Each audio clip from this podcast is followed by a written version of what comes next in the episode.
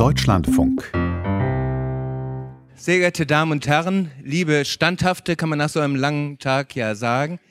Ich möchte Sie auch im Namen von Andreas Weber, dem Programmdirektor von Deutschlandradio, herzlich begrüßen. Andreas Weber war äh, bei einer der handelsüblichen ARD-Tagungen, diesmal in Karlsruhe und hat es reisetechnisch nicht bis heute Abend hierher nach Berlin geschafft. Deswegen darf ich es übernehmen. Ich freue mich, dass trotz des langen Tages so viele noch Zeit und Interesse gefunden haben, uns heute Abend zuzuhören. Stefan Detjen hat gesagt, Begrüßung ganz kurz, deswegen will ich es auch ganz kurz machen. Nur zwei Punkte, die mir wichtig sind.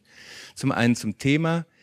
Ein Jahr danach, spätestens nach dem Gespräch von Wolfgang Schäuble mit Robert Menasse, habe ich heute so das Gefühl gehabt, ist es vielleicht noch ein bisschen früh für eine erste Bilanz von einem Jahr nach der Bundestagswahl sind wir vielleicht noch zu nahe dran an dem, was eine berühmte amerikanische Historikerin mal die Zeitgeschichte, die noch qualmt und stinkt oder brennt, genannt hat. Haben wir eigentlich den richtigen Blick, den richtigen Abstand schon für das, was im vergangenen Jahr passiert ist? Das macht unsere Diskussion gleich noch viel spannender. Deswegen freue ich mich da sehr darauf. Der zweite Punkt, ich freue mich auf die einführenden Worte von Günter Banners. Ich muss verraten, dass wir ohne Vorsatz viele Wochenenden miteinander verbracht haben ich für den Mitteldeutschen Rundfunk das ZDF als innenpolitischer Korrespondent bei Parteitagen und ähnlichen Spektakeln, Günter Banners für die FAZ. Und ich gestehe, dass ich immer am nächsten Tag nach so einem Parteitag zuerst in die FAZ geschaut habe, den Artikel mir angeschaut habe und geguckt habe, habe ich vielleicht falsch gelegen? Hätte ich einiges anders bewerten müssen? Also er ist eine Größe für uns alle gewesen. Und ich weiß, es ist, wie gesagt, von vielen Kollegen auch so ähnlich gesehen worden. Deswegen will ich hier frei und kurz bekennen, der Leser Raue vermisst den Korrespondenten Banners und deswegen freue ich mich umso mehr auf Ihre einführenden Worte.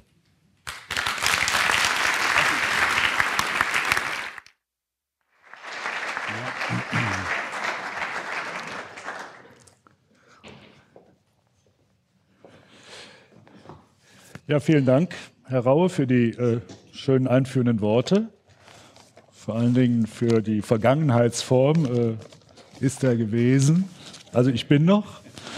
Gleichwohl äh, Dankeschön und äh, meine Damen und Herren, sehr verehrte Damen und Herren, und äh, ich freue mich, vor Ihnen sprechen zu dürfen und liebe Kolleginnen und Kollegen, natürlich ganz besonders. Ähm, ein Jahr danach äh, ist jetzt so der Zeitpunkt, darüber zu sprechen. Ich will mal in eine Vergangenheit, in eine Vorvergangenheit quasi äh, zurückkehren, wie es früher ein, nach einem Jahr nach einer Bundestagswahl gewesen ist. Nicht gewesen wäre, sondern gewesen ist. Es gab eine neue Regierung, es gab neue Minister. Die Leute, die Menschen auch, die Bürger, sogar die Journalisten waren froh, dass endlich der Wahlkampf vorbei ist, dass nicht diese Wahlkampfreportagen geschrieben werden müssen, äh, ob nun der Kandidat X, die Kandidatin Y vor dem Publikum gut sprechen kann oder langweilig sprechen kann, ob es regnet oder schneit und all dies, sondern man hatte ein, eine neue Regierung. Es gab von der neuen Regierung gute Nachrichten, neue Gesetze, eine tüchtige Kanzlerin, ein tüchtiger Kanzler, gute Umfragen, zufriedene Regierungsparteien und die Medien konnten sich endlich vom Wahlkampf abwenden und brauchten nicht mehr zu berichten, wer wird eigentlich was und wer mit wem und konnten sich der Sacharbeit zuwenden. Die Zeit der politischen Großanalysen, also der vermeintlichen Großanalysen, war vorbei. Es ging um das Kleingedruckte der Politik. Und das Kleingedruckte der Politik ist ja letzten Endes auch das, was die Menschen letztlich betrifft und was ihr Leben verändert. Allenfalls wurden noch neue äh, Porträts über neue Minister und Ministerinnen geschrieben. Und weil das Neulinge waren in der Politik oder in ihrem Ministeramt, fielen diese Porträts meistens ziemlich freundlich aus. Sie ahnen, heute ist alles anders. Und wir leben in ganz neuen Zeiten. Ich würde sagen, seit etwa einem Jahr. Und äh, wie nie seit der in der Bundesrepublik oder wenigstens wie nie seit der Wende in Deutschland hat sich in kurzer Zeit die politische Stimmung im Lande und am Regierungssitz so verändert wie in den vergangenen zwölf Monaten, ich möchte sagen, darüber hinaus in den vergangenen zwei bis drei Jahren. Ich hatte sogar das Gefühl, dass ich mit dem Vortrag, was ich Ihnen sagen will, was nachher noch kommt, äh, dass ich äh, mich schwer getan habe, mal sagen, vor zwei Wochen schon Gedanken zu machen, was, was sagst du dann in zwei Wochen über die Zeit, äh, ein Jahr nach der Bundestagswahl. Und dann habe ich es nochmal liegen gelassen. Ich habe gedacht, wer weiß, was kommt und was sich noch verändert. Und man kann ja nicht mal garantieren, dass das, wovon wir heute Abend alle ausgehen, Stand nächste Woche ist, noch nächste Woche ist oder gar im Dezember äh, oder erst recht im nächsten Jahr. Ist Angela Merkel dann noch die Bundeskanzlerin? Frage. Ist Horst Seehofer noch Innenminister? Auch unsicher. Sicher scheint allenfalls, dass die dritte im Bunde, Andrea Nahles, dann noch im Amt ist. Äh, die SPD hat sich nun entschieden, ähm, äh, von ihrem Brauch abzukehren, Parteivorsitzende, sagen wir mal, im Schnitt alle anderthalb Jahre äh, auszuwechseln. Und da Sigmar Gabriel mit seinen, ich glaube, acht oder neun Jahre Amtszeit diesen Schnitt schon nach oben getrieben hat, geschah das in der SPD ja nun in, den letzten, in der letzten Zeit quasi alle äh, neun Monate. Gleichwohl, was Angela Merkel erst nach 15 Jahren zu hören bekam, wurde dann auch schon äh, über Frau Nahles gesagt, dieses Verdammte, sage ich, dieses Verdammte, sie muss weg, sie kann es nicht. Vereinfachung und Verrohung der Sprache liegen oft nah beieinander. Vereinfachung muss sein, im Rahmen der, der FAZ-Berichterstattung äh, vielleicht nicht ganz so sehr, aber in äh, Medien, Fernsehen, Hörfunk Zeitungen, die sich an ein breiteres Publikum wenden, muss Vereinfachung sein. Und Verrohung kann, muss nicht, darf auch nicht, aber Verrohung kann nahe dabei nebeneinander liegen. Man muss allerdings sagen, auch früher gab es die Jagd von Journalisten auf Politiker, ein Minister zu stürzen, sich diesen Erfolg ans Revers zu heften. Das gab es auch früher. Äh, in Bonn, weil Bonn so klein war, hieß das, äh, es werde täglich eine Sau durchs Dorf getrieben. Das ist hier natürlich anders. Berlin ist kein Dorf. Bonn aus Berliner Sicht ist ein Dorf. Aber äh, was ich feststelle, ist, dass die Politik, sage ich jetzt mal, und auch die Berichterstattung, vielleicht auch die Erwartungen in der Bevölkerung und die Stimmungen in der Bevölkerung härter sind als früher. Die Gelassenheit, der rheinische Frohsinn auch, sind verloren gegangen. Womit das zu tun hat, weiß ich nicht ganz genau. Wahrscheinlich gibt es sehr viele Ursachen. Heute scheint alles sehr viel schneller zu gehen. Zugespitzte Formulierungen und Kommentierungen gibt es, gab es auch früher, gibt es heute erst recht. Aber eine sachliche Kritik heutzutage endet oft der Dramatisierung wegen, der Vereinfachung wegen, endet oft in Forderungen nach Rücktritten. Also ein Minister, der nicht der innerhalb von äh, nicht äh, höchstens wenigen Monaten Erfolge vorzuweisen hat, gilt in den Medien heute sehr viel schneller, sehr viel früher als gescheitert, als es ehedem der Fall war. Scheitern in der Politik heißt Rücktritt. Ähm, die Medien machen dabei mit, aber es sind nicht nur die Medien, die mitmachen, sondern es sind auch, ich sage jetzt die Politiker, ich weiß, es gibt die Politiker nicht, aber auch in den Parteien, unter den Politikern gibt es eine Stimmung, gibt es Äußerungen, äh, die ähm, einen Kollegen aus derselben Partei oder eben aus der Sicht der Medien einen Politiker sehr früher, sehr viel früher als ehedem als gescheitert ansehen lassen. Dazu gibt es das Gefühl in Parteien, in den Medien, ich glaube auch im Volk, dass wir in Zeiten des Umbruchs leben und in historischen Zeiten, in historischen Wendungen, von denen ich jedenfalls vermute, dass wir gerade dabei sind, in ihnen zu leben, ist vieles anders, gelten viele Gesetzmäßigkeiten, die es früher einzuhalten gab, gelten die nicht mehr. So, und jetzt muss ich mal schauen, ob es hier auch einen Flaschenöffner gibt. Wo sind hier die Gastgeber? Ist gut. Ah, Dankeschön. So. so, vielen Dank. Ich äh, habe hier, äh, ich hab hier zwar lange gehört ich der Bundespressekonferenz an, aber ich habe hier noch nie vorne gesessen, sodass ich nicht äh, weiß, dass hier die Flaschen in einer Einbucht, Einbuchtung untergestellt sind. Und äh, wo Herr Seibert immer so wunderbar unterhalb des, dieses Balkons da die Flaschen öffnen kann, das war mir fremd.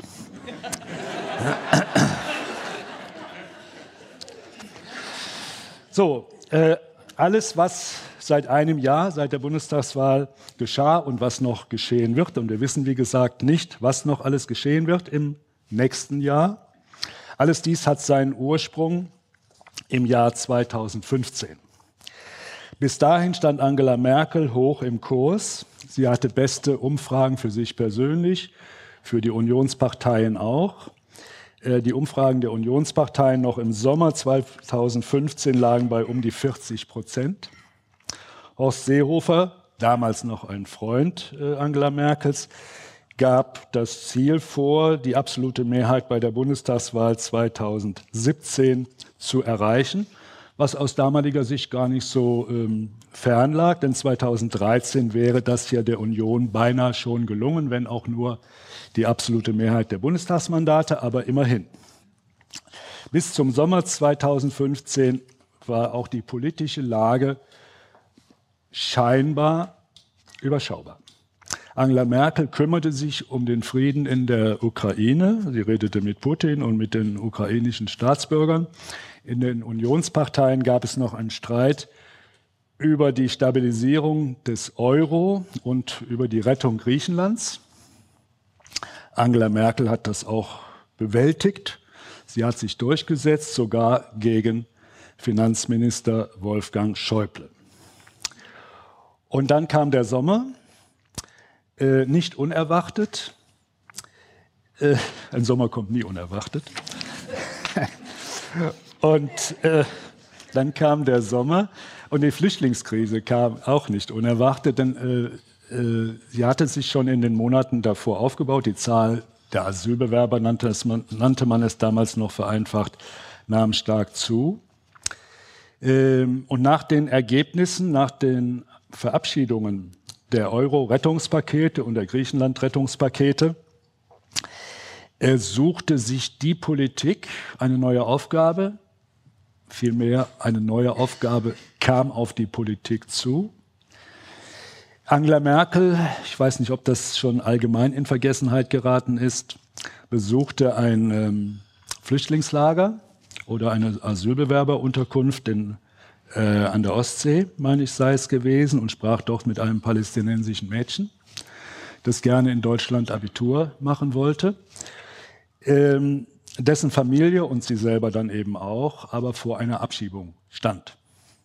Angela Merkel ähm, tat ähm, mütterlich, äh, sagte aber deutlich, du wirst nicht bleiben können und auch ich als Bundeskanzlerin muss mich an die Gesetze halten, also du wirst nicht bleiben können. Ein großer Sturm der Entrüstung brach über die Kanzlerin herein, ein Shitstorm. Das sei ein unmenschliches, äh, unmenschliches Verhalten. Das sei quasi das Verhalten eines eiskalten Juristen. Empörung also über die Bundeskanzlerin. Das tote Kind aus Syrien, es hatte sogar einen Namen, der damals bekannt war, das, der dreijährige Junge, äh, wurde an der Küste, der türkischen Küste gefunden. Die 70 Tote in dem Kühllastwagen, der von Ungarn nach Deutschland sollte und in Österreich äh, dann zum Halten kam und die Menschen, Familien, Mütter, Väter, Kinder tot, erstickt im Lastwagen. Und es entstand eine, Stimm eine Stimmung, das sei die Folge der Abschottung Europas. Und so gehe es nicht weiter. Und Europa müsse sein menschliches Gesicht zeigen.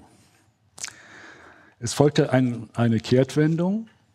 Symbol dafür war das Selfie oder waren mehrere Selfies, die die Bundeskanzlerin mit äh, Flüchtlingen machte bzw. machen ließ. Es kam zu der sogenannten Öffnung der Grenzen, die ganz freiwillig auch nicht war. Der Bundeskanzlerin blieb meines Erachtens nichts anderes übrig.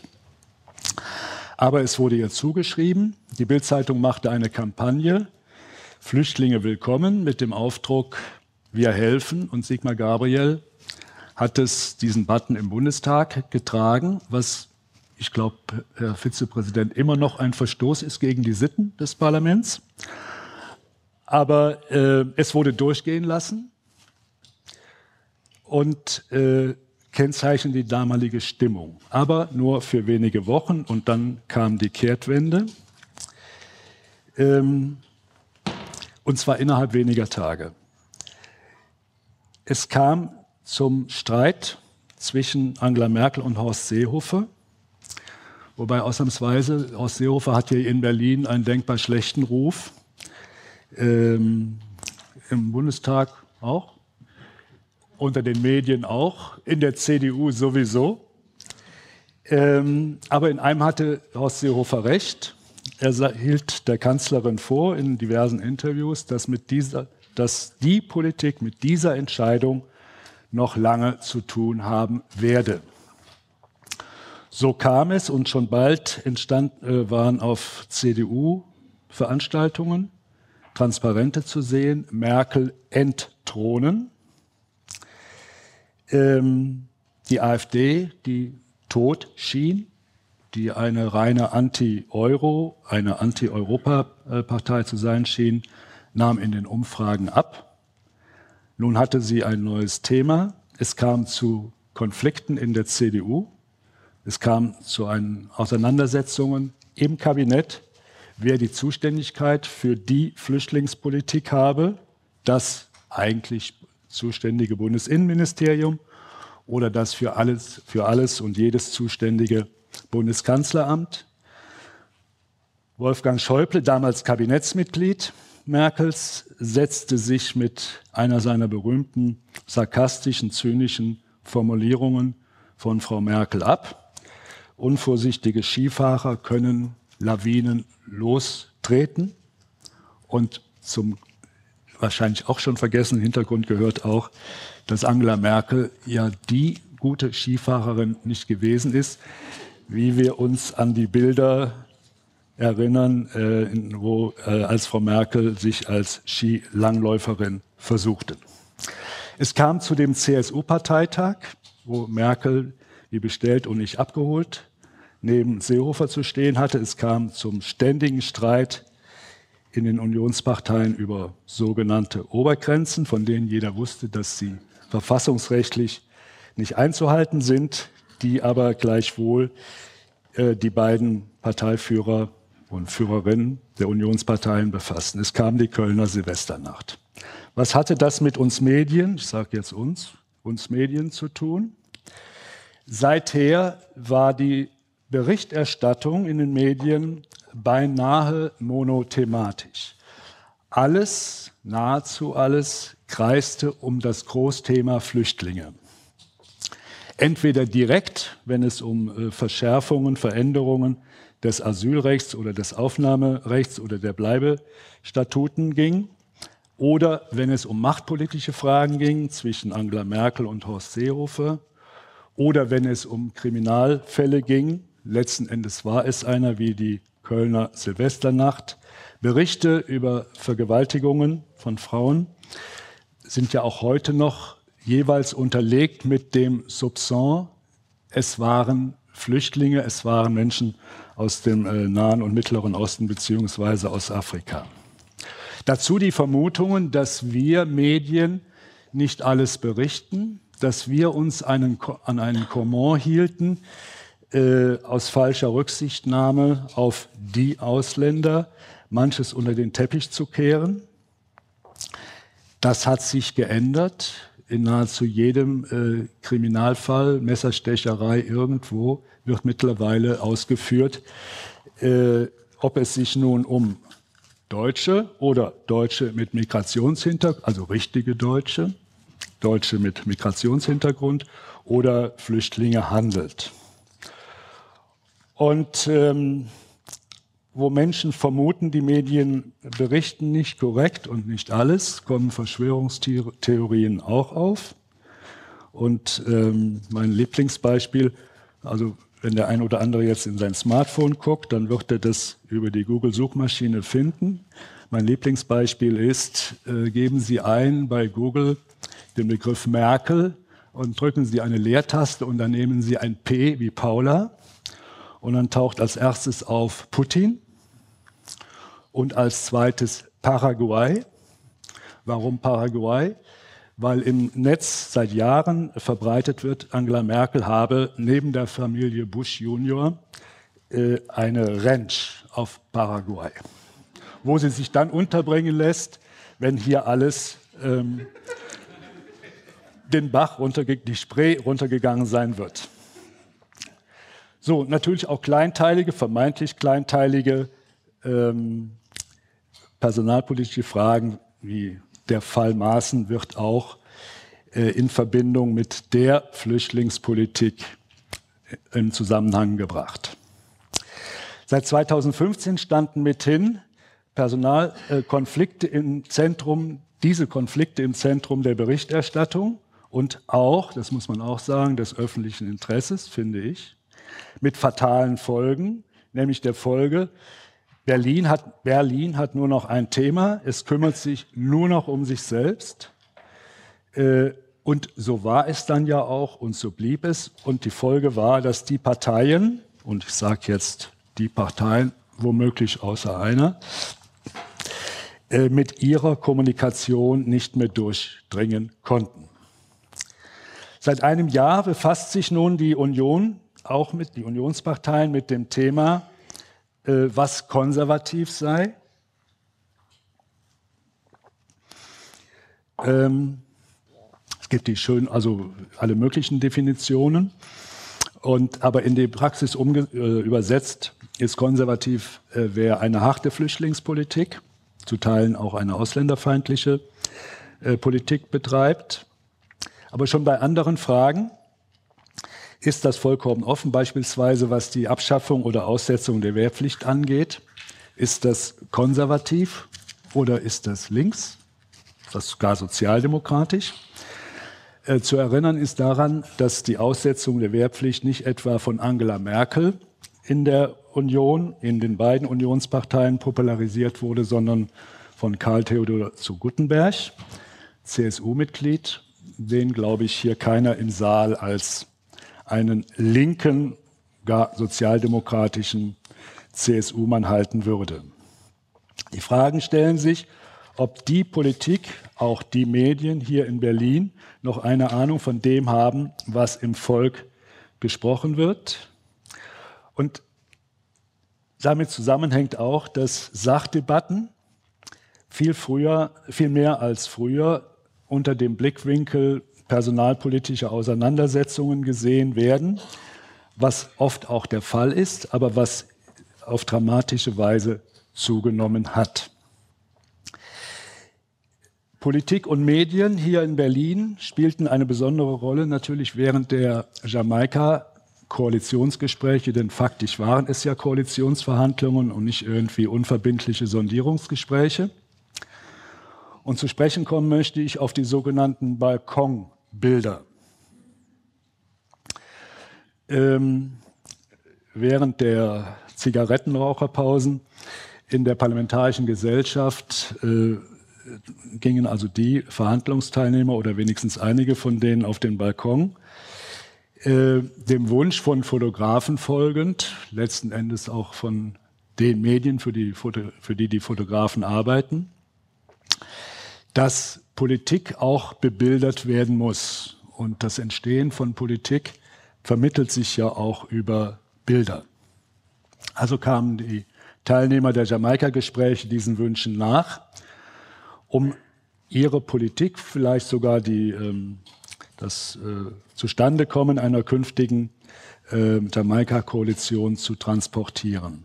Und nach dem Scheitern dieser Gespräche wurden diese Bilder umgedreht in der politischen Debatte, auch in der Bewertung von Medien, der Medien, und wurden als Nachweis für die Eitelkeit von Politikern genommen, die sich da irgendwie äh, präsentieren wollen, obwohl sie eigentlich dem Wunsch der Fotografen, der Medien nachkamen, wurde das nun zum Nachweis. In Berlin gäbe es, das war wohl heute Vormittag schon ein Thema, gäbe es die sogenannte Blase, äh, zu der äh, Politik, die Politik, die Medien und natürlich auch die Lobbyisten gehören. Kurz äh, erwähnen möchte ich, dass danach der Bundespräsident in der Phase der Regierungsbildung eine Rolle übernahm, die er seit 1949 nicht übernehmen musste, bis 2013 einschließlich, waren Bundespräsidenten während der Regierungsbildungszeiten quasi Notare des Staates. Äh, es wurden Koalitionsverhandlungen geführt, es wurde jemand vorgeschlagen von den Mehrheitsfraktionen im Bundestag, dass er oder sie Bundeskanzler werden solle. Der Bundespräsident sagte ja, schlug den Kandidaten vor und er wurde im Bundestag gewählt. Nun aber äh, gingen die Vertreter der Parteien zu Frank-Walter Steinmeier und sagten, wir wollen keine Regierungsbildung, keine Regierung bilden, die FDP nicht mit den beiden anderen, den drei anderen Parteien, die SPD nicht mit der CDU und eigentlich die CDU auch nicht mit der SPD. Und Steinmeier griff ein und setzte dem Treiben ein Ende und hat mit seinen Erklärungen äh, von damals ähm, zum Zustandekommen einer Koalition beigetragen, diese sogar meines Erachtens bewirkt. Allerdings zum Zustandekommen einer Koalition, die im Kern keiner der beteiligten, der drei beteiligten Parteien gewollt hat. Die SPD wollte das Kanzleramt oder gar nichts, also Opposition. Die Union wollte in Wahrheit eine schwarz-grüne Koalition, vielleicht mit der FDP zusammen. Und natürlich, wenn es mit der FDP gereicht hätte, hätte die Union auch eine schwarz-gelbe Koalition gebildet. Aber das, was am Ende zustande kam, hat von den Beteiligten keiner wirklich angestrebt und keiner wirklich gewollt.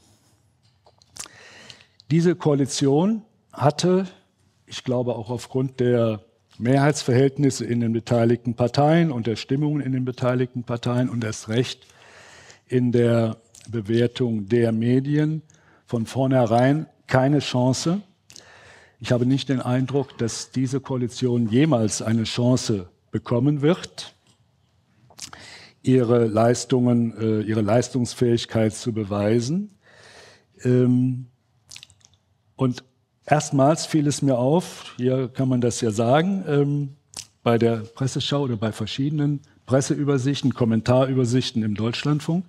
Wer bisweilen diese Kommentarübersichten um fünf nach sieben oder um kurz vor neun Uhr morgens hört, bekam den Eindruck, dass die Zeitungen mit unterschiedlichen Begründungen und unterschiedlichen Bewertungen eins aber äh, im Einklang, im Konsens schrieben, diese große Koalition muss weg. Ähm, es war für mich eigentlich eigentlich auch erschreckend. Ähm, ich weiß auch nicht, ob es nun an, nur an meiner Wahrnehmung lag oder an der Auswahl der Kommentare. Das kann ich mir aber gar nicht vorstellen. Aber es gab, und ich glaube, es gibt es immer noch, ähm, den einheitlichen, veröffentlichten, die, Vereinheit, äh, die einheit, vereinheitlichte öffentliche Kommentierung, dass diese Koalition es nicht bringen wird. Der Fall Maaßen ist so ein Beispiel dafür. Es ist ein klassisches Beispiel ähm, von Innensicht und Außensicht der Berliner Prozesse.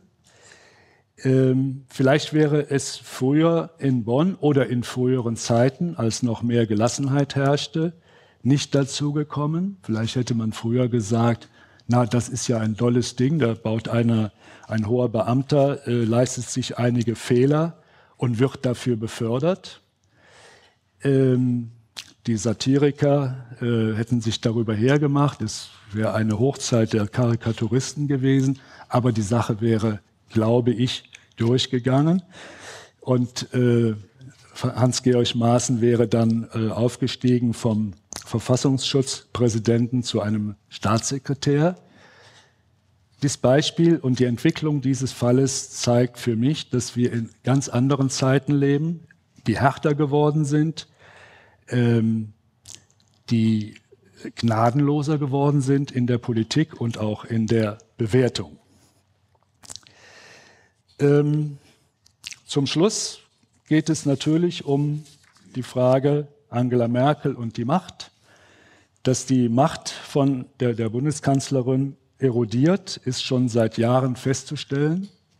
Ich habe ja vorhin das äh, Zitat gebracht, ähm, als Angela Merkel gesagt hat, ähm, wenn es nicht mehr möglich, wenn man sich für ein freundliches Gesicht und ein freundliches Verhalten gegenüber Flüchtlingen entschuldigen muss, müsse, dann ist das nicht mehr mein Land. Ein deutliches Zitat, eine deutliche Begründung für ihre Flüchtlingspolitik. Und wenige Monate später sagte Alexander Dobrindt, damals ein Kabinettsmitglied, es reiche nicht mehr aus, der Welt ein freundliches Gesicht zu zeigen. Äh, diese Äußerung erinnerte mich damals, sie war geschehen Anfang 2016, erinnerte mich an die Äußerung von ähm, Herbert Wehner 1973 über den damaligen SPD-Bundeskanzler Willy Brandt. Zitat, der Herr Bundeskanzler badet gerne lau. Und äh, so wie äh, Willy Brandt damals, was ihm damals auch geraten worden ist, Herbert Wehner hätte aus, den, aus dem Amt des äh, Fraktionsvorsitzenden treiben müssen, treiben lassen müssen, hat sich Angela Merkel verhalten. Sie hat nicht darauf bestanden, den Verkehrsminister und Digitalminister äh, Dobrindt aus dem Kabinett zu entlassen. Es gibt die Begründung dafür, natürlich, dass jede Partei ihre Minister selbst bestimmen kann, selbst auswählen kann, wenn sie ein Ministerium einmal zugesprochen bekommen hat. So steht es in den Koalitionsverträgen. Das Problem, die, die Menschen, die normalen Menschen verstehen das nicht. Sie sagen, die Bundeskanzlerin ist die Bundeskanzlerin, ist doch die mächtigste Frau Deutschlands in manchen amerikanischen Magazinen sogar die mächtigste Frau der Welt. Und wieso kann sie einen Minister, der sich so über die Bundeskanzlerin äußert, nicht aus dem Kabinett werfen?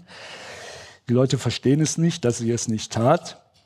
Und äh, es wird damit auch äh, deutlich eine Aufgabe für uns Medien, äh, die politischen Prozesse, die politischen, die Bedingungen, die rechtlichen Rahmenbedingungen auch unter denen Politik stattfindet, zu vermitteln. Wer Politik nicht versteht, wer die Gesetze nicht kennt, äh, versteht dann auch nicht das Verhalten der Menschen, die Politik machen. Natürlich hätte Angela Merkel 2016 noch freiwillig verzichten können. Alles war halbwegs gelöst. Die Zahl der Flüchtlinge, die nach Deutschland kamen, ging wieder zurück. Griechenland war halbwegs gerettet.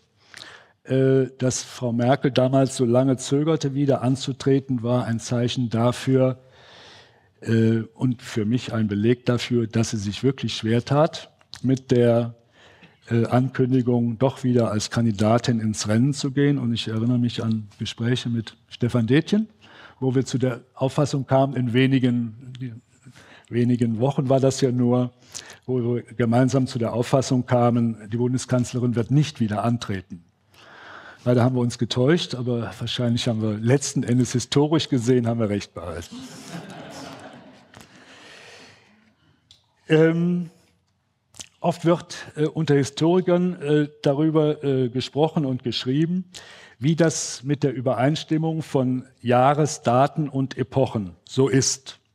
Es gibt die These, die man auch historisch äh, begründen kann, dass das 19. Jahrhundert das längste seiner Art gewesen ist. Es habe gedauert vom Beginn der Französischen Revolution 1789 bis zum Beginn des Ersten Weltkrieges 1914. wahlweise bis zu dessen Ende 1918. Nun ist der Bundestag äh, im nächsten Jahr vor 20 Jahren nach Berlin umgezogen, Bundestag und Bundesregierung. Und damals, äh, als sich die Abgeordneten, die Minister und die Medien aus Bonn verabschiedeten, war oft die Rede davon, nun endet die Bonner Republik. Wofür stand die Bonner Republik? Für Überschaubarkeit, auch für politische Stabilität, sogar für klare Verhältnisse und auch für eine ähm, Gelassenheit, die mit Frohsinn gepaart war. Heute ist manches, ich sage vieles anders. Umbruchzeiten wie nie zuvor. Die Volksparteien sind keine Volksparteien mehr. Selbst für die CDU und die CSU wird es schwierig. Vielleicht werden die Historiker demnächst einmal schreiben, dass die Bonner Republik nicht 1999 geendet hat, sondern 2017 oder 18 oder vielleicht 19. So, und nun bedanke ich mich für die Aufmerksamkeit.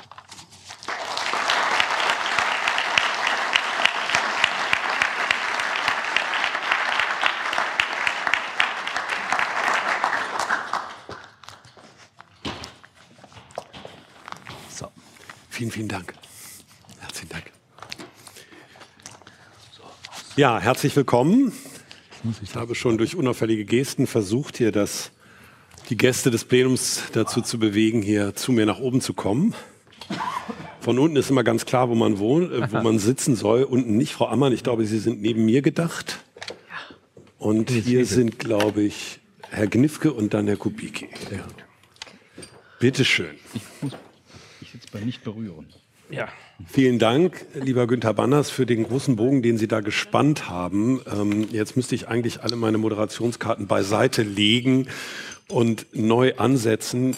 Ich will mal versuchen, das ein bisschen zusammenzuknoten, aber zuallererst möchte ich Ihnen in aller Kürze ähm, die Gäste auf dem Podium vorstellen. Neben mir sitzt Melanie Ammann, Redakteurin im Hauptstadtstudio, äh, im Hauptstadtbüro, sehen Sie mir das nach als Radiomann ähm, Redakteurin im Hauptstadtbüro des Spiegels. Sie haben im März ein Buch vorgelegt, Angst für Deutschland, die Wahrheit über die AfD. Und wir werden ja gar nicht drum rumkommen, über die AfD zu sprechen, wenn wir über das Jahr seit der Bundestagswahl reden wollen. Schön, dass Sie da sind. Vielen Dank. Danke. Kai Knifke ist Chefredakteur von ARD Aktuell, stellt sich engagiert der Herausforderung öffentlich-rechtliche Medien als für die gesamte Gesellschaft erreichbare öffentlich-rechtliche Medien weiterhin zu veranstalten. Darüber werden wir sicher näher reden. Vielen Dank, dass Sie da sind. Wolfgang Kubicki, stellvertretender Bundesvorsitzender der FDP und seit 2017 Bundestagsvizepräsident. Herzlich willkommen. Eva Schulz moderiert, ja, wie nennt man das eigentlich? Ist das ein Vodcast-Format oder so etwas? Also zumindest ein Bilder-Serienformat auf Facebook im Auftrag des Video. Sie kann einfach Video, Video sagen. Videos auch ja, gut. Videoformat, ja. Warum eigentlich nicht? Mit dem schönen Namen Deutschland 3000, ähm, das im Wesentlichen über Facebook äh, mhm. verbreitet wird. Und sie sagt über sich, das Einzige, was mich nervt, ist als Stimme der jungen Generation bezeichnet zu werden. Ich werde das äh, berücksichtigen. Haben Gregor, Sie jetzt schon richtig gut geschafft, ja. das nicht zu erwähnen. Danke. schon, mal, schon mal misslungen. Und Gregor Mainz, wenn man so will, so wurden Sie heute Morgen eingeführt, das tue ich dann auch, äh, der Gastgeber, Vorsitzender der Bundespressekonferenz, seit Bonner Zeiten schon äh, bundespolitischer Korrespondent für die Rheinische Post. Schön, dass Sie da sind. Günter Banners hat einen Bogen gespannt und hat bei 2015 die Gelenkstelle angesetzt für das, was dann auch in dem vergangenen Jahr, äh, seit der neue Bundestag gewählt worden ist, die große Rolle spielt. Ich bin einen kleinen Schritt zurückgetreten und habe mich gefragt, ja, Einzug der AfD, das ist ganz sicher ein entscheidender Punkt, aber es gibt eigentlich auch noch ein paar andere Punkte. Sechs Parteien, keine klaren Lager, oder wenn, dann sind es die Lager alle gegen die AfD. Ähm, Grasen wir das doch mal ab und zuallererst würde ich gerne so etwas wie eine kleine Phänomenologie der Veränderung betreiben. Wolfgang Kubicki, berichten Sie doch mal aus äh, dem Maschinenraum, dem organisatorischen Maschinenraum des Parlaments. Was hat sich denn verändert im Parlament? Äh, ich gehe davon aus, dass Sie jetzt äh, auch mir 40 Minuten zur Verfügung stellen, um das äh, darzustellen. Was hat sich verändert? Zunächst einmal ist das Parlament deutlich lebendiger geworden. Und zwar nicht nur, weil die Freien Demokraten dem Parlament wieder angehören, sondern weil die Mehrheitsverhältnisse sich weil die Mehrheitsverhältnisse sich dramatisch verändert haben. In der letzten Legislaturperiode hatte die Große Koalition 80 Prozent der Mandatsträger. Das heißt, die Opposition fand kaum statt. Und wenn man weiß, wie Redezeiten vergeben werden, dann heißt das eben, von einer Stunde hatten die acht Minuten. Und dann kann keine lebendige Debatte aufkommen. Und auch die Möglichkeiten der Opposition in der letzten Legislaturperiode waren begrenzt. Wir reden jetzt von einer großen Koalition, die noch 53 Prozent der Mandatsträger umfasst und die es nicht mehr, mehr schafft, eigenständig eine Verfassungsänderung hinzubekommen. Das wissen die noch nicht so ganz genau, dass sie auch andere brauchen. Das glauben immer noch, sie seien groß. Ähm, aber es wird sich äh, doch sehr schnell bemerkbar machen, dass äh, die Bäume für SPD und CDU nicht mehr in den Himmel wachsen. Ähm, was sich definitiv verändert hat, ist äh, das Sprachniveau. Und zwar nicht im Sinne von, es ist abgesunken, sondern die AfD benutzt als Stilmittel die Provokation. Und für mich als Vizepräsident ist immer schön zu sehen, äh, dass sie sich freuen wie die kleinen Kinder, wenn es ihnen gelingt, die Grünen so hoch zu jagen, dass Anton Hofreiter kurz vom Herzinfarkt steht. Dann sind die begeistert. Ich habe mal versucht zu erklären, ne, ihr müsst nicht jedes Mal auf dieses Stöckchen draufspringen. Aber da haben sich zwei gefunden, Grüne und AfD, die genetisch irgendwie so weit voneinander entfernt sind, dass da auch jeder rationale Diskurs keine, keine Chance hat. Diese, das Team Provokation wird von den Medien immer wieder aufgenommen. Die AfD weiß genau, wie sie Medien bespielen muss. Auch wenn alle dagegen sind, sie wird dauernd transportiert äh, und sie macht das nicht ungeschickt. Man darf die Menschen, die dort sind, nicht unterschätzen. Gauland hält wirklich, wenn man zuhört, gute Reden, bis die Provokations, äh, der Provokationspunkt kommt. Äh, wenn Curio beispielsweise im Deutschen Bundestag bei einem Doppelpass, äh, bei einer Doppelpassdiskussion erklärt, dass er entartet, weiß er genau, was er tut, wenn er im Deutschen Bundestag den Begriff entartet im Zusammenhang mit Doppelpass für Menschen, die auch einen zweiten, zweiten Pass haben, benutzt. Er weiß es ganz genau und er weiß auch, dass die Reaktion genauso erfolgen wird. Und äh, sag mal, wenn äh, Gauland äh, die Integrationsbeauftragte auf den, nach Anatolien entsorgen will, weiß er auch, dass der Begriff Entsorgen immer was mit Müll zu tun hat, dass es immer eine Abwertung beinhaltet. Das weiß er ganz genau, benutzt es trotzdem. Und wenn Martin Schulz dann Herrn Gauland auf den Misthaufen der Geschichte wünscht, ist das die gleiche Etage und man hat da nicht, nichts gewonnen, weil man auf diese, diese Provokation der AfD auf der Ebene eingestiegen ist, auf der man sie eigentlich bekämpfen müsste. Wir versuchen, ich versuche das, wenn ich präsidiere, das einigermaßen im Griff zu behalten, wobei ich ja sagen muss, die Verfassung erlaubt im Rahmen der Meinungsfreiheit sehr viel. Die Rechtsprechung des Bundesverfassungsgerichts setzt da sehr weite Grenzen, lässt sogar Beleidigungen zu, wenn die Beleidigung als Transportmittel dient für eine sachliche Auseinandersetzung. Sie kann nur dann zurückgewiesen werden, wenn sie ausschließlich dazu dient, das Gegenüber zu diskreditieren. Das ist eine sehr schmale Gratwanderung. niemand von uns, der präsidiert, möchte gerne, dass wir was rügen und die AfD geht zum Verfassungsgericht eine der Rügen aus dem Präsidium des Deutschen Bundestages wird von denen verworfen. Das ist ein Highlight für die, wäre ein Highlight für die AfD. Aber auch das kann ich sagen, ich äh, plädiere für Ruhe und Gelassenheit. Wir merken mittlerweile, dass der Parlamentsbetrieb nicht nur uns auffrisst, sondern die AfD mittlerweile auch. Die saßen am Anfang alle komplett mit 90 Mann im Plenum, was einen guten Eindruck hinterließ bei den Menschen, die Fernsehen geguckt haben. Meine Erklärung, dass das einen praktischen Hintergrund hat, dass sie keine Büros hatten und deshalb. Zum Aufwärmen. Nein, wenn, sie hatten tatsächlich keine Büros, weil die letzten erst im, im April äh, übergeben werden konnten und deshalb mussten die im Plenum sitzen, weil sie sonst ja nicht, hätten, außer in der Kantine, nicht hätten irgendwo sitzen können. wenn Sie das jetzt sich anschauen, ist das wie bei allen anderen Fraktionen auch. Und auch der parlamentarische Betrieb führt zur Mäßigung. Man kann den wirklich für überholt halten, für antiquiert, weil sie in vielen Runden an Zweifel immer das Gleiche mit Leuten diskutieren müssen. Aber das erschöpft nicht nur uns, das erschöpft mittlerweile auch die AfD.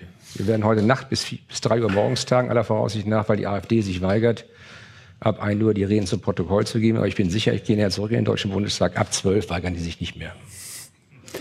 Also Schön, dass es, Sie es, so ist, sagen, es ist wirklich spannender geworden. Und wie gesagt, wir werden als diejenigen, die sich auch für intelligenter halten als die anderen, gut beraten, nicht immer auf die gleiche Spur zu gehen. Vielen Dank für die gelassene Einschätzung. Gregor Mainz, wenn Sie die Erfahrungen auch hier in diesem Raum Revue passieren lassen, Mir scheint als äh, Beobachter aus der dritten Reihe, da ist jetzt ein Player, der mit einer anderen Art von Kalkül Öffentlichkeitsarbeit betreibt. Und das könnte mit dem kollidieren, was Sie heute Morgen so als äh, Arbeitshypothese, dass Sie davon ausgehen müssen, dass Menschen, die hier sprechen, die Wahrheit und nach ihrer Überzeugung sprechen, Mensch könnte kollidieren. Rechten ähm, hatte Stefan Detjen erwähnt in Bezug auf die Regierung. Und da müssen wir schon großen Wert darauf legen, wenn hier die Bundesregierung dreimal in der Woche hier zu Gast ist und wir fragen sie, was ist, dass sie dann möglicherweise ähm, nicht die, die volle Wahrheit sagt, aber auch nicht die Unwahrheit. Und äh, von daher müssen wir ein bisschen unterscheiden, äh, wenn äh, die AfD hier sitzt und äh, meistens sitzen dann hier viele ältere Herren nebeneinander, wenige Frauen, äh, meistens gar nicht, äh, zumindest bei der letzten Nachwahlbetrachtung. Ja, dann wissen wir, welche Rolle sie hat und müssen dann auch natürlich auch in unseren Fragen uns darauf einstellen. Wir haben ja nun äh, eine, einen besonderen Vorgang gehabt äh, in der vergangenen Nacht in Washington, wo auch äh, mit den, mit den Vermutungen von Fake News und nicht Fake News und den Konsequenzen entsprechend umgegangen wird. Wir setzen hier in diesem Saal was anderes. Wir behandeln sie ganz normal. Äh, um auch überhaupt nicht irgendwas an, an Märtyrertum aufkommen zu lassen. Wir haben, als die Piraten mal zweistellig gehandelt wurden, weiß nicht, ob sich hier im Saal noch einige daran erinnern, wer die Piraten waren, aber die waren mal total gehypt und dann haben wir die hierhin eingeladen, weil sie eine realistische Chance hatten, in den Bundestag einzuziehen hat da nichts ergeben, aber wir haben sie zu uns eingeladen. Und genauso haben wir die AfD schon sehr frühzeitig eingeladen, auch als sie noch nicht im Bundestag vertreten waren, regelmäßig uns hier Rede und Antwort zu stehen und nach jedem Einzug in ein, ein Landesparlament dann auch zu erklären, was das für die, für, für die Bundespolitik bedeutet. Ich glaube, das ist so ganz äh, in ihrem Sinne einfach ganz normal damit umzugehen, natürlich dann bestimmte Dinge zu hinterfragen, die nicht einfach so zu akzeptieren sind. Melanie Ammann, wie gucken Sie darauf? Die Verfahren halten. Insofern ist es in irgendeiner Form demokratisches Business. Aber es ist anders als vorher. Was hat sich verändert? Ähm, da müsste ich wahrscheinlich zuerst vorausschicken, dass ich ja im parlamentarischen Business quasi noch ein Start-up bin, verglichen mit meinen Kollegen oder Mitdiskutanten hier. Also ich bin, habe der AfD auch nur vier Jahre Erfahrung voraus, weil ich erst 2013 überhaupt nach Berlin gekommen bin. Und ähm, deswegen sind die Betrachtungen, die ich hier habe, ähm, beziehen sich eben auf die Legislaturperiode davor und ähm, nicht auf Jahrzehnte oder noch die Bonner Zeiten wie der Kollege Banners. Trotzdem ist mein Eindruck, ähm, also ich teile so die Freude von Herrn Kubicki über die Lebendigkeit, äh, die neue Lebendigkeit der Debatten nicht so sehr, weil ich finde, der Preis, den man dafür zahlt, ist doch zu hoch. Und ich wäre bereit, auf Herrn Kurios Messermänner äh, zu verzichten und oder Frau Weidels äh, ähm, Kopftuchmädchen am Rednerpult sozusagen, wenn ähm, ja, auch wenn es dann vielleicht ein bisschen gediegener wird. Das hat vielleicht auch damit zu tun, dass ich mal sieben Jahre bei der FAZ war und äh, deswegen sozusagen äh, meine erste Zeit als Journalistin irgendwie äh, noch, äh, wie soll ich sagen, eine andere Temperatur, auf einer anderen äh, Temperatur oder? erlebt habe als jetzt beim Spiegel. Aber ähm, ich mich, ich muss sagen, mich äh, ich finde das auch für uns als Berichterstatter sehr schwierig und auch nicht angenehm, eben dieses ständige Schwanken zwischen äh, Menschen, die ans Rednerpult gehen und wirklich auch fachlich gut qualifizierte äh, Reden halten. Also beispielsweise deren Bundeswehrexperten sind ja oft selber äh, langjährige Bundeswehroffiziere oder ähm, die haben ja auch da, der Dieselexperte der AfD hat ja nun selber als Ingenieur lange bei Daimler gearbeitet und ähm, da gibt es einen ehemaligen Chefjustiziar von Bayer und das sind wirklich hochqualifizierte Leute, die auch in ihren Themengebieten äh, was verändern wollen und so und um die täte es mir quasi leid, die zu verlieren. Aber wenn ich dann andererseits eben sehe, wie, weiß nicht, wenn dann die anderen anfangen, wenn es um die Ehe für alle geht, vom, auf einmal vom Volkstod zu sprechen oder so, dann denke ich, äh, also auf diese Form der Lebendigkeit kann ich wirklich sehr gut verzichten. Mhm.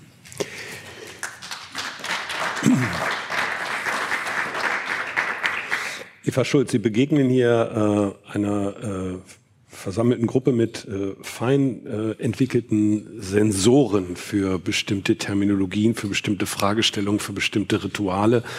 Ähm, wie greifen Sie das auf? Äh, freuen Sie sich darüber, dass mit der AfD die Debatte ein bisschen schriller vielleicht geworden ist im Parlament, als sie früher war, weil es, es leichter ist, sie aufzugreifen? Oder wie begegnen Sie dem? Ich kümmere mich da ehrlich gesagt gar nicht so viel drum. Also wir haben am Anfang auch diesen Beitrag gemacht, ähm, in dem wir mal zusammengefasst haben, hier sind jetzt die starken Gegenreden von Amtor bis Özdemir ähm, oder auch äh, Herr Kubicki, Sie kam auch vor in dem Beitrag, weil Sie ähm, Herrn Protschka war es, glaube ich, einmal nett gemaßregelt haben. Ähm, das war unterhaltsam und was ich daran mochte, war, dass es für die Leute, für die ich arbeite, nämlich unter 30-Jährige, zum ersten Mal wieder spannend war, in den Bundestag zu gucken, weil da so engagiert gesprochen wurde. Wir haben damals gesagt, geil, nett Netflix and Chill ist vorbei, jetzt ist Phoenix and Chill. Ähm, kam auch ganz gut an. Aber ähm, dann ist mir relativ schnell aufgefallen, es bringt nichts. Also gerade wenn man sich in diesem Internet bewegt und dann beobachtet, was passiert denn mit den Reden, dann werden die losgelöst voneinander betrachtet. Also was ich gemerkt habe, ist, die AfD hält diese Reden für ihr Publikum im Netz und nicht für den Bundestag. Das heißt, das Publikum bekommt losgelöst auf YouTube die Rede des AfD-Politikers, aber nicht mehr die Gegenrede der anderen Parteien. Und äh, seitdem beschäftige ich mich äh, wie generell bei diesem Format, dass wir machen wenig mit dem, was im Bundestag passiert. Mir ist wichtig, dass da was rauskommt. Und da, das ist eben weniger geworden, weil, wie Frau Ammann sagt, da so viel Gegenrede passieren muss, dass man gefühlt nicht mehr so viel dazu kommt, auch wirklich was zu produzieren. Oder wenn produziert wird, und das ist dann eher ein Vorwurf an diese Koalition, dann sind das Sachen, die für mich so schwer zu vermitteln sind, weil sie so kleinteilig, so kleinschrittig und so wenig groß gedacht sind, dass ich daraus keine Beiträge machen kann. Mhm. Sie stellen sich da in größerer Konsequenz auf äh, den Publikationsraum des Netzes ein, wie die AfD auch. Ähm, erkennen Sie in der Art und Weise, wie da Öffentlichkeit Arbeit gestaltet wird, ähm, Muster, die dafür funktionieren und die vorher nicht funktioniert hätten? Ja, natürlich. Also das, was ich gerade erzählt habe, hängt zum Beispiel, also in meiner Beobachtung ganz stark mit Algorithmen natürlich zusammen. Es gibt ähm, dieser äh, Reden zum Beispiel der AfD-Abgeordneten sind sehr präsent auf YouTube, weil es da Accounts gibt, die die immer rausziehen aus bundestag.de, wo man das ja alles nachschauen kann, oder Phoenix oder unsere Mediatheken.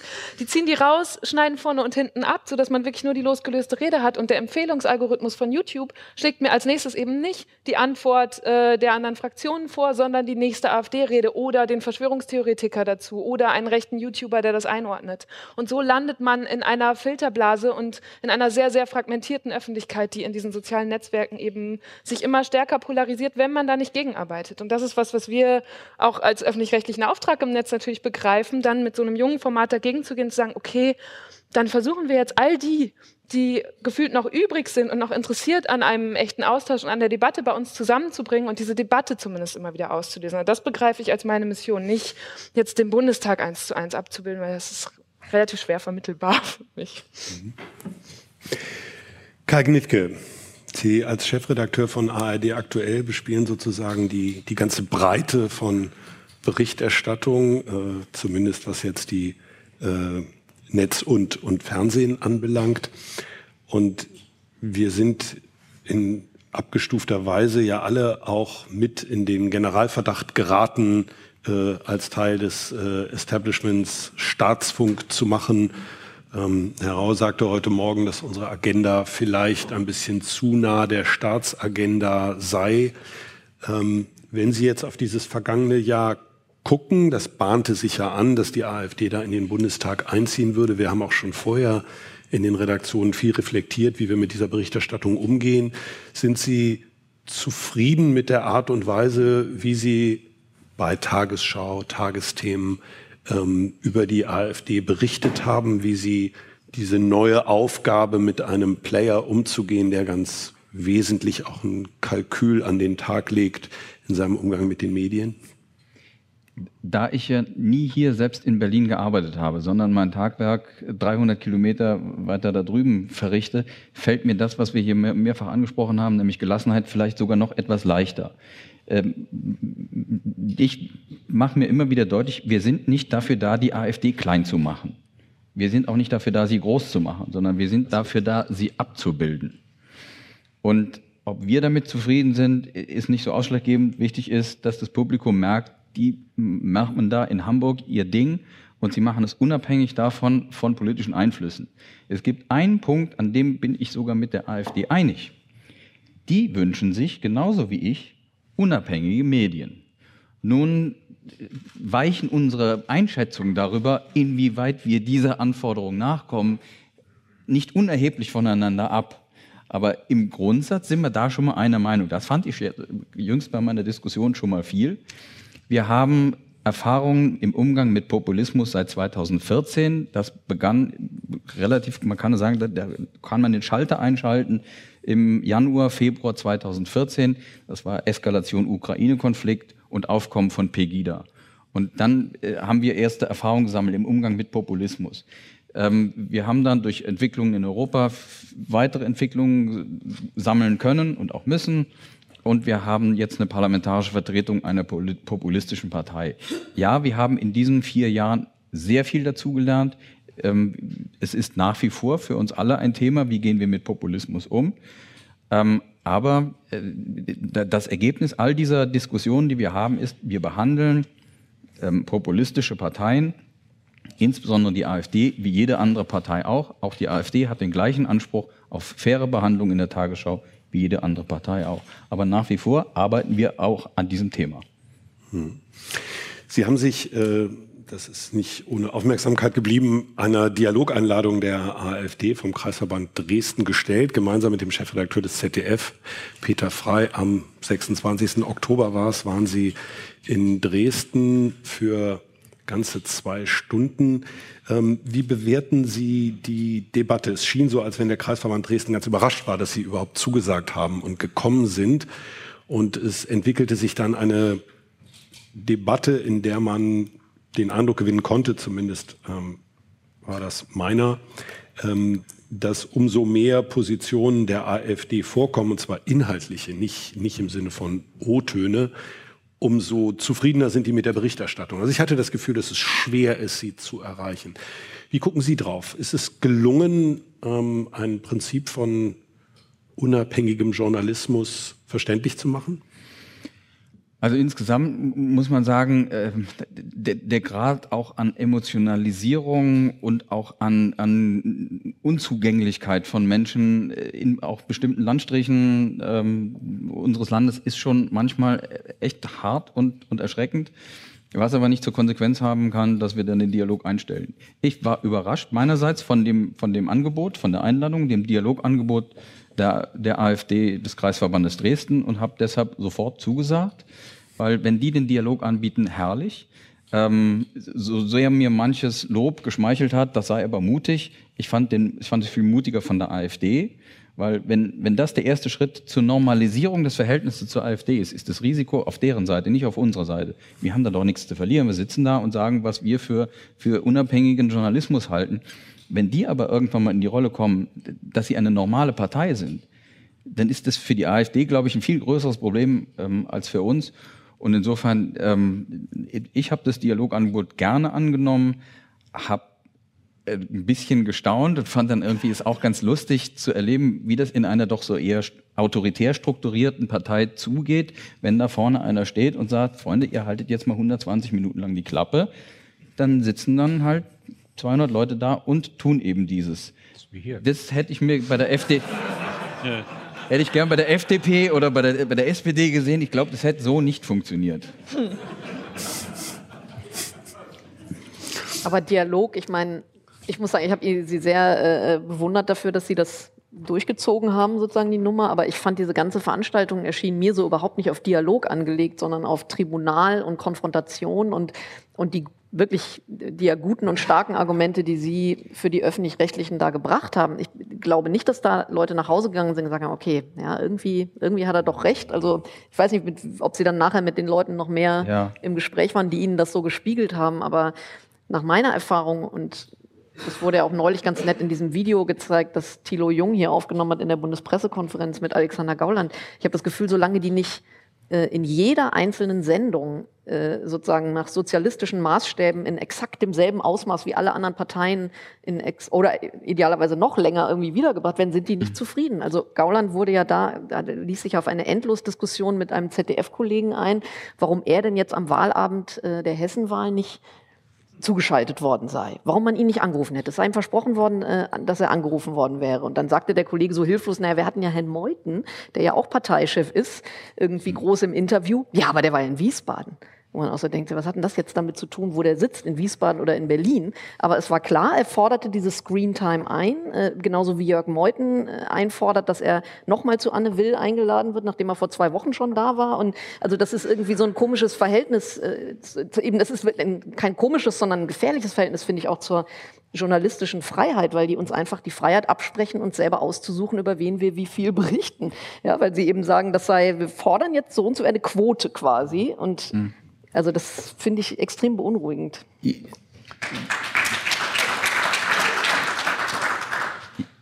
Wenn wir jede, jede Dialogform mit, auch mit Populisten, äh, immer in den Kategorien, wer gewinnt, wer verliert sehen, dann, dann gehen wir genau auf das Muster ein, das Populisten brauchen.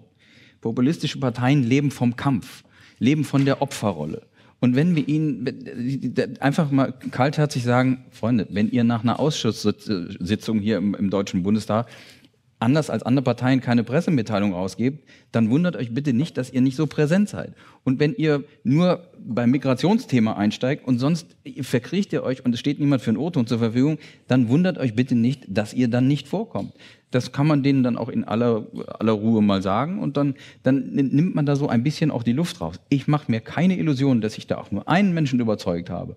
Auch wenn einer von den Menschen nach der Sitzung sagte, also nee, er sei jetzt wirklich überzeugt, schon unsere Sprache sei verräterisch und das sei ihm ganz klar und deshalb gucke ich ja seit zehn Jahren die Tagesschau nicht mehr. Ich, woher wissen Sie denn, dass unsere Sprache verräterisch ist, wenn Sie nichts nicht gucken? Das sage ich also gut, und dann hat er mir zugesagt, ja. die nächsten vier Wochen würde die Tagesschau nochmal gucken und insofern, das war mein Erfolgserlebnis für den Abend. Wolfgang Kubicki, Sie haben... Sie haben ich, bin, ich werde, werde, ganz unruhig, weil die, die, AfD offensichtlich gar nichts machen muss. Seit einer halben Stunde reden ja, über die so AfD. Das. So ist das. So als würde, als würde, als würde der Einmarsch oder die Machtübernahme durch die Rechtsradikalen unmittelbar bevorstehen. Die haben im Deutschen Bundestag 12,7 Prozent, bei den Meinungsumfragen 14, 15, 16 Prozent. Die haben ihre Grenze nach oben erreicht und wir machen alles, wir machen jetzt alles, auch wenn die gar nichts machen, um dauernd darüber zu kommunizieren, dass sie eine bedeutende politische Kraft sei. Die glauben das mittlerweile auch. Heute steht er im anderen Parlament und sagt, ne, wir werden das machen. Und dann habe ich gesagt, aber Sie haben noch keine Mehrheit. Irgendwie. Aber Sie denken ja auch, die FDP ist eine bedeutende politische Kraft. Und ja,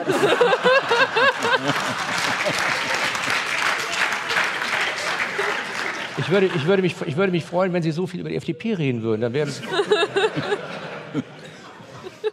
Und wir, wir, wir, können, wir können auf dieser Ebene gerne weitermachen. Ich könnte jetzt, könnte jetzt sagen, wo, wo, wo, ihr, nein, wo Ihr Problem... polemisch, aber ihr, wenn Sie mit der ihr, Größe kommen... Nein, wo, wo Ihr Problem momentan liegt, das Problem der Medien, dass Sie Ihren Bedeutungsverlust spüren.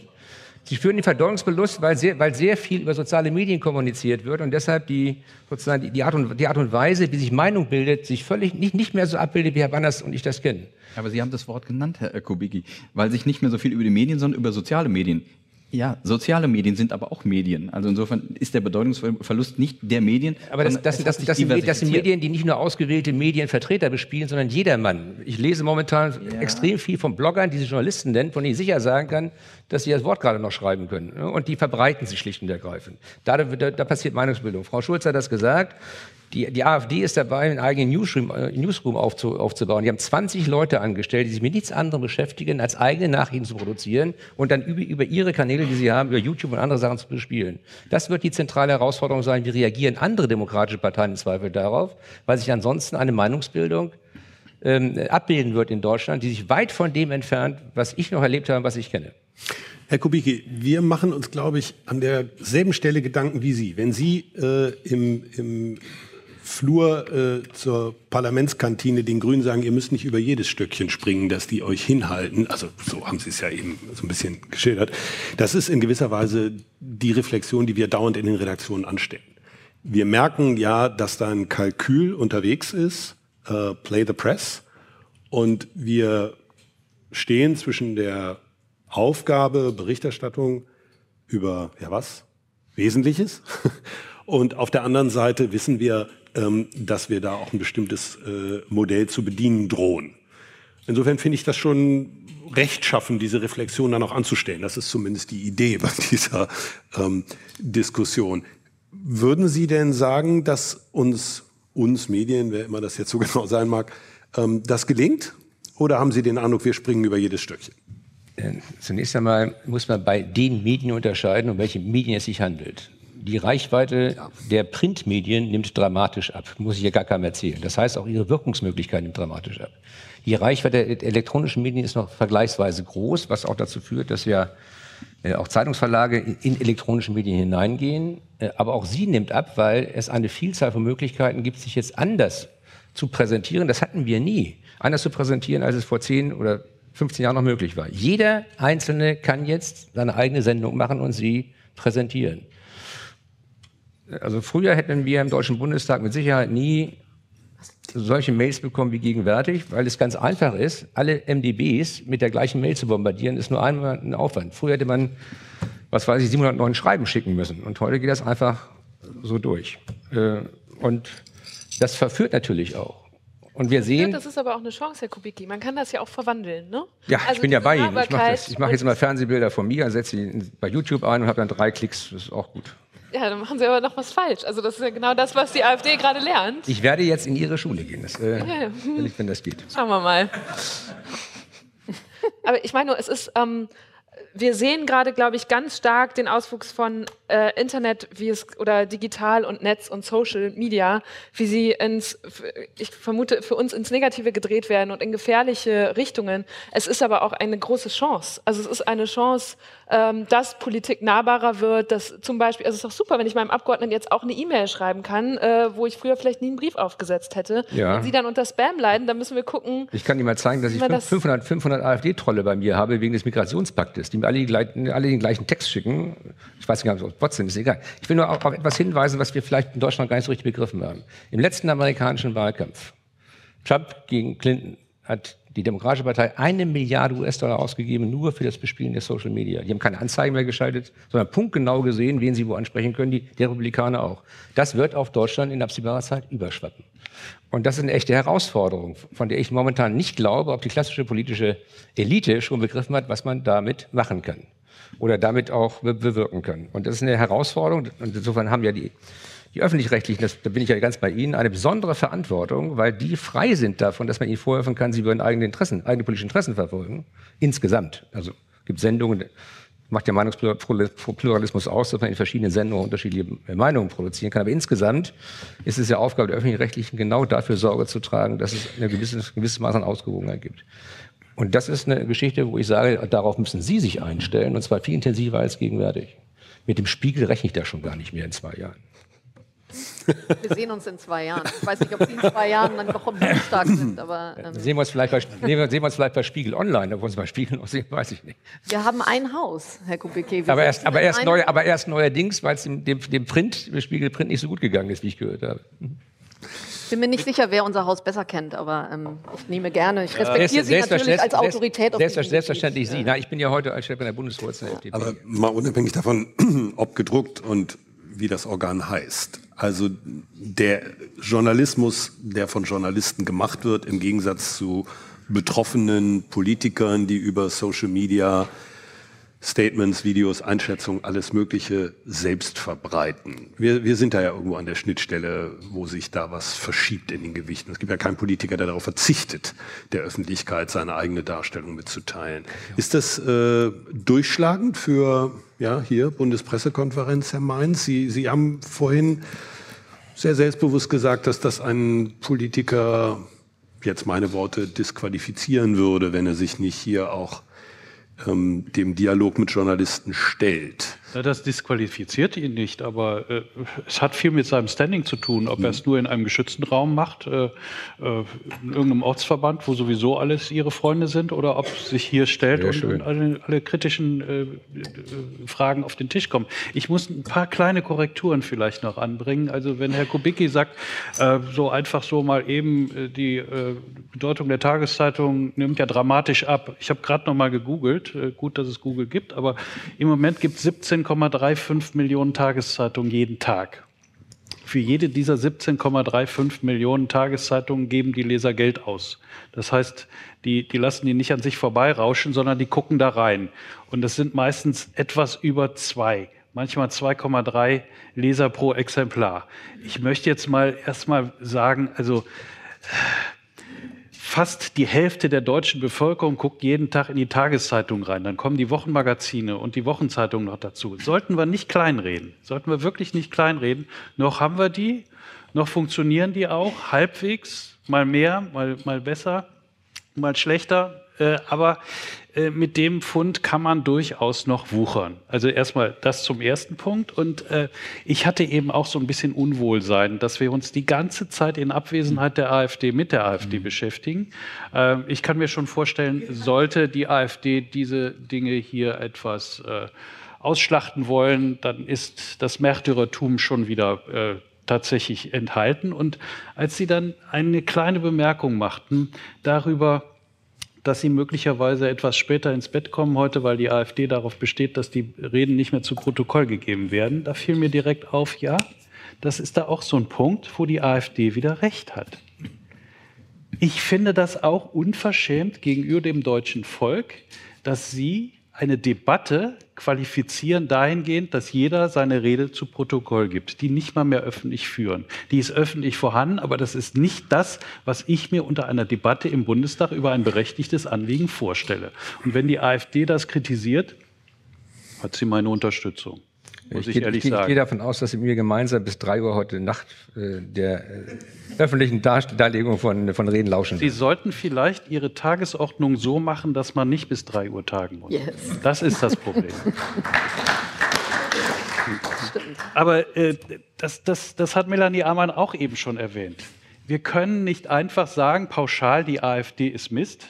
Wir müssen alles daran setzen, dass diese Partei wieder verschwindet. Nein, Natürlich ist jeder aufgerufen, der das kritisiert, es besser zu machen. Und es gibt verdammt viel, was man nicht bereden muss, was man einfach machen kann. Und dann sollte man es auch tun. Ich kann noch etwas an Ihrem nicht, nicht völlig unberechtigten Vorwurf, dass wir uns jetzt äh, in so herausgehobener Weise mit der AfD beschäftigen.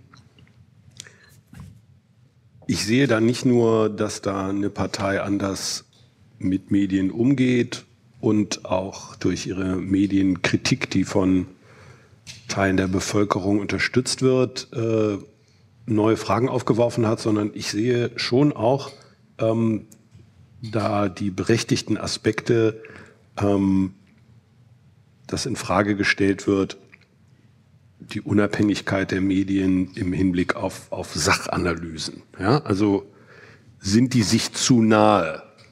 Also die, nicht? Die Medien ist natürlich falscher Begriff, ist schon klar. Aber ähm, wie viele europakritische Berichterstattung machen wir denn? Machen wir nicht. Das ist ganz wenig. Ja, also da gibt es einen Konsens, der nicht nur ein Konsens von fünf parlamentarischen Parteien im Bundestag ist, sondern auch von sehr, sehr vielen Medien. Ja, und gibt auch noch zwei, drei andere Themen. Mir fällt das relativ schwer, diese Themen zu identifizieren. Aber NATO wird bei unseren Lesern auch immer sehr, ja, sehr hervorgehoben, ja. dass das nie in Frage gestellt werde an sich. So. Also der, der Vorwurf, dass wir dazu neigen, Sachdebatten äh, eher in dem Spektrum der parlamentarischen Gegensätze zu führen, als dass wir das sozusagen äh, sehr verbreitern.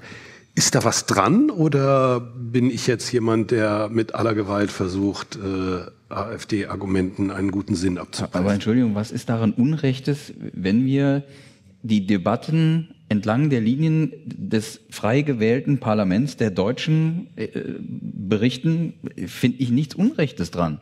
Und, und da gibt es ja durchaus auch europakritische ähm, Positionen zum Beispiel. Hallo. Es gibt eine NATO-kritische Position. Alles im Deutschen Bundestag vertreten. Ich finde da nichts Unrechtes dabei. Also natürlich, unsere Agenda hat sehr viel mit dem zu tun, was tagtäglich hier passiert. Ähm, das ist unsere verdammte Pflicht und Schuldigkeit, das abzubilden. Ähm, vielleicht kleben wir mal ein bisschen zu viel am Terminkalender der BPK, ähm, aber insgesamt, das würde ich mit Zähnen und Klauen verteidigen. Das ist unser Kernbestand, ähm, auch den demokratischen Diskurs in diesem Land abzubilden. Wie gesagt, wir dürfen ihn nicht reduzieren auf die Diskussion im, im Bundestag, aber das ist ein elementarer Teil. Ich würde ganz gerne Günter da noch mal in Erinnerung rufen, wie er eben die Berichterstattung qualifiziert hat. Ich kann nicht erkennen, dass wir da irgendwie ziemlich nah sind. Ich glaube, wenn wir nah wären, dann ging es der Regierung im Moment nicht so schlecht in der Außendarstellung.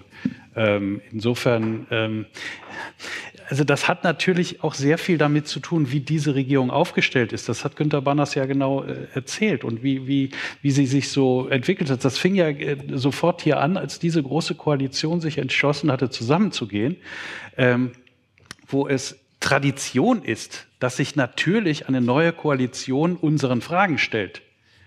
Das hielt diese Koalition zunächst nicht für nötig. Also, ähm, am Montag sollte der Koalitionsvertrag unterzeichnet werden. Am Freitag fiel ich vom Glauben ab, als ich aus dem Kanzleramt den Wink bekam, vergiss das mal mit deiner Erwartung.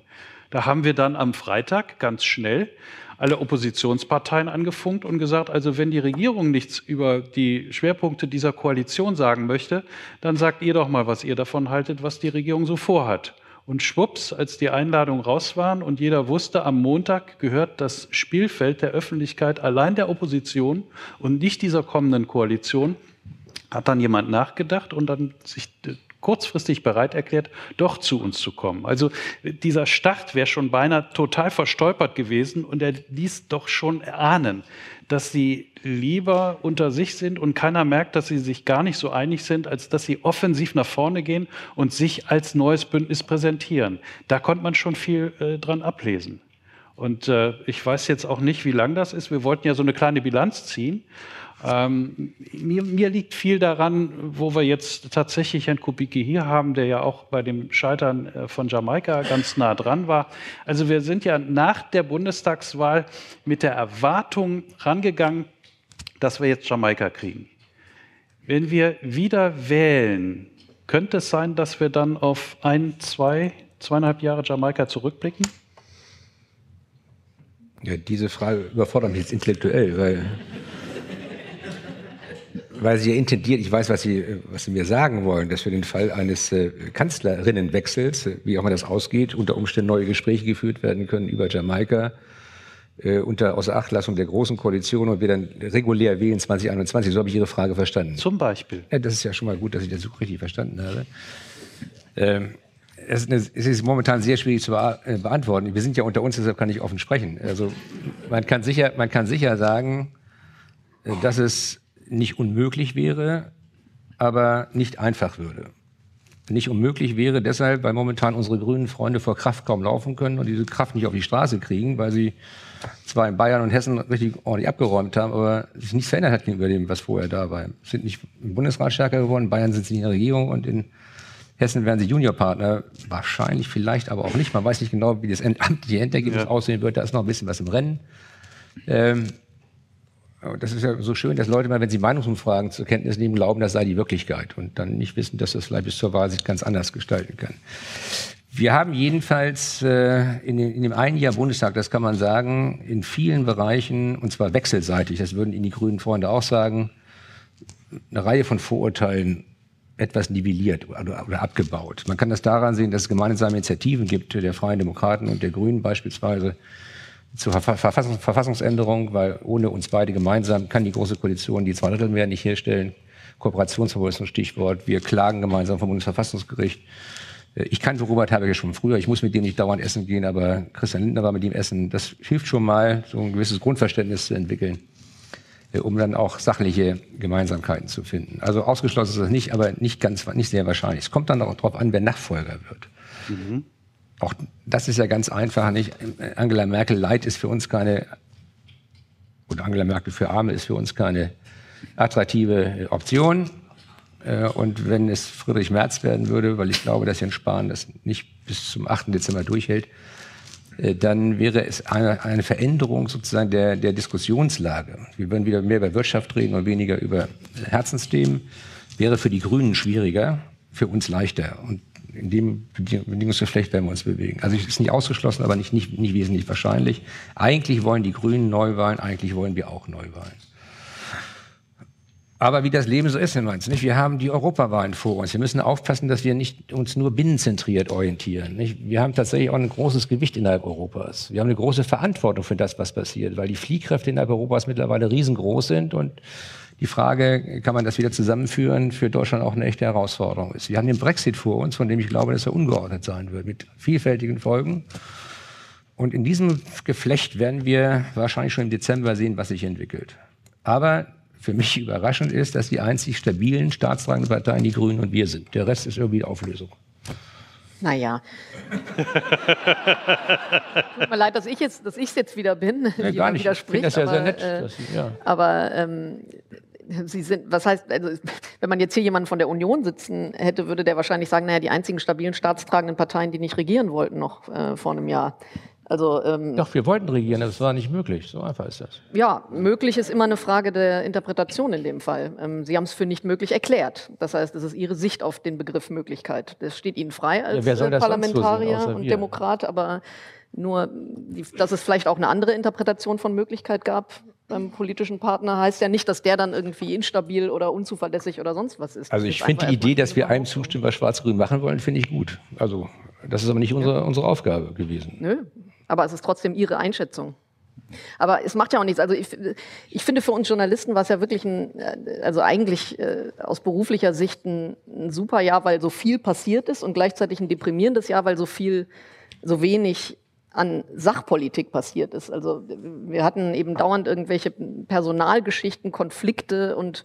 Unsicherheiten, Krisen, aber Sie haben uns ja wenig äh, Stoff gegeben quasi. ich finde das lustig, dass Sie das sagen. Die erste Frage auch vom Spiegel ist mal, wer wird was? Die erste Frage. Wer wird was? Und nicht, worum geht es in der Sache? Also ich weiß ja nicht, mit wem Sie sonst bei uns reden, aber irgendwas sagt mir, dass das nicht äh, repräsentativ ist. Oder, und glaube ich auch nicht in den Gesprächen mit Ihnen, wenn Sie ganz ehrlich sind. Also, ich würde jetzt die Namen nennen. Es gibt auch Anwege, also will ich nicht, wenn, wenn Sie wirklich ehrlich sind. Die einzige Frage, die mir immer wieder gestellt wird, Herr Kubicki, wer wird Nachfolger von Merkel? Nicht, worum geht es in der Sache? Wer, wer ist für Sie das Wichtigste? Ob das die Bildzeitung ist, übrigens auch der Spiegel, äh, ob das die Frankfurter Allgemeine Zeitung, die Süddeutsche Zeitung ist. Die Leute, die in Berlin sind, interessieren sich für Personalien, weil dahinter natürlich auch eine politische Richtung steht oder mhm. vermutet wird, für Personalien viel intensiver, vor allem lässt sich darüber auch leichter schreiben. Manche Themen sind so komplex, dass sie dafür einfach den Platz gar nicht haben. Und dann reicht es aus zu sagen, ne, Spahn ist äh, wirtschaftsfreundlich und äh, Kram-Karrenbauer ist irgendwie fürs Herz. Ich will gar nicht in Abrede stellen. Da hat man als Person Sachpolitiker halt echt schwer. Ja, will ja gar nicht in Abrede stellen, dass Personal interessant sind. Aber, und nicht nur, weil Eva Schulz hier oben sitzt.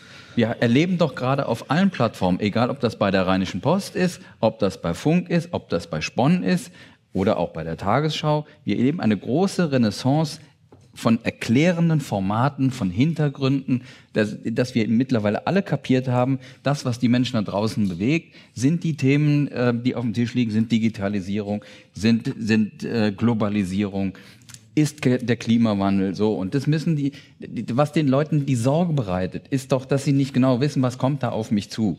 Und, und alle Medien sind im Moment wirklich bemüht zu sagen, okay, lasst uns das jetzt mal in Ruhe aufdröseln und erklären. Das finde ich, finde ich äh, wirklich eine erkennbare Tendenz in, in nahezu allen großen Medienmarken, die mir sehr viel Freude macht und die ich auch für absolut richtig halte.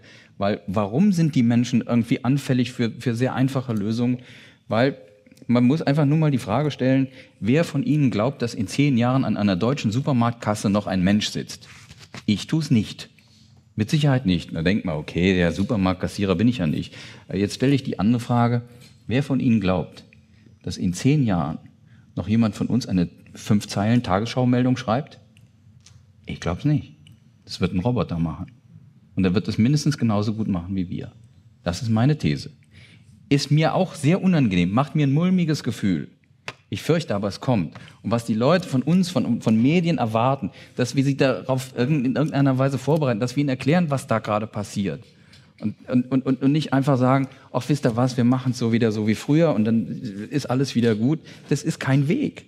Ähm, deshalb, ich, ich glaube, dass Medien im Moment gerade auf der richtigen Fährte sind und, und dass es da so eine Diversifizierung auch gibt, was Plattformen betrifft, ist herrlich. Es setzen sich am Ende nämlich doch die starken Marken durch. Ich glaube aber, dass da das, was Sie beschreiben, erfahre ich auch ganz akut mit dem, mit meiner Arbeit, dass es wirklich um Themen geht und Leute, wo sie direkt, also Politik, wo sie ankommt, nicht unbedingt, wo sie gemacht wird, aber Politik kann auch lernen, das viel besser zu machen. Ich finde es alarmierend, wenn Sie sagen, es gibt die Herzensthemen und es gibt die Wirtschaftsthemen, denn genau das ist das Problem, warum Ihre Politik bei Bürgern nicht ankommt. Es ist immer beides gleichzeitig. Wenn Sie nur die Wirtschaft erzählen und nur die Männer in den Anzügen, dann kriegt kommt es nicht an, da wo Leute nämlich dann akut betroffen sind von ihrer Wirtschaftspolitik. Und das geht dann nämlich eigentlich ans Herz. Und wenn sie das so trennen und nicht gemeinsam vermitteln, dann haben wir als Medien auch wieder Probleme. Darf ich mal sagen, ich habe das nur referiert. Ich trenne das. Äh, ich, ah, sie haben es sogar zweimal gesagt. ja, aber also wenn ich etwas referiere, heißt es nicht, dass es meine Meinung ist. Genauso, wenn ich sage, ich lese gerade bei Spun, es geht nicht, geht nicht um Personen. Die erste Meldung ist Streit um Sarah Wagenknecht. Kampf mit den Genossen. Die zweite Meldung ist, äh, nennt mich Manfred, EV-Spitzenkandidat. Die dritte Meldung ist, kann Dr. Robert Habe Kanzler. Also das sind alles die, das sind die, Sach, das sind die Sachthemen, die Spiegel Online gerade äh, dokumentiert. Aber, aber Herr Kubicki, wenn jemand zum Spitzenkandidaten irgendwo gewählt wird, dann müssen wir doch über diese Personalie berichten. Ja. Das wollen Sie doch auch, wenn beim Dreikönigstreffen äh, bei Ihnen irgendeiner da aufs äh, Schiff gehoben wird, dann wollen Sie doch auch, dass über den berichtet wird im Zweifelsfall und wenn Sie selbst sind. Also ich meine, das ist doch irgendwie, äh, nee, das nee. ist doch lächerlich. Ich bin auf Ihrer Seite. In der, in der Debatte um die Nachfolge von Angela Merkel über die Kandidaten für die Nachfolge von Angela Merkel berichten, das ist doch keine personelle Obsession, sondern das das ist einfach, das ist politische, parteienpolitische Berichterstattung. Mhm. Aber Sie sagen das ja sowieso nur, um. Um Sie, um Sie zu ärgern. Nein. Ne, ne, Meine Damen und Herren, äh, aber es, es, ist alles in, es ist alles in besser Ordnung. Der Parlamentarismus steht. Die Medien sind auch noch auf Ballhöre, interessieren sich zwar nur für Personalien, aber dadurch haben wir die inhaltlichen Dinge voll am Wickel. Und für die neuen Plattformen sind wir eigentlich auch ganz gut aufgestellt. Den Wein gibt es draußen. Ich danke Ihnen sehr für Ihre Aufmerksamkeit. Und Wolfgang Kubicki's Presseclub machen wir dann nächstes Jahr wieder. Vielen Dank.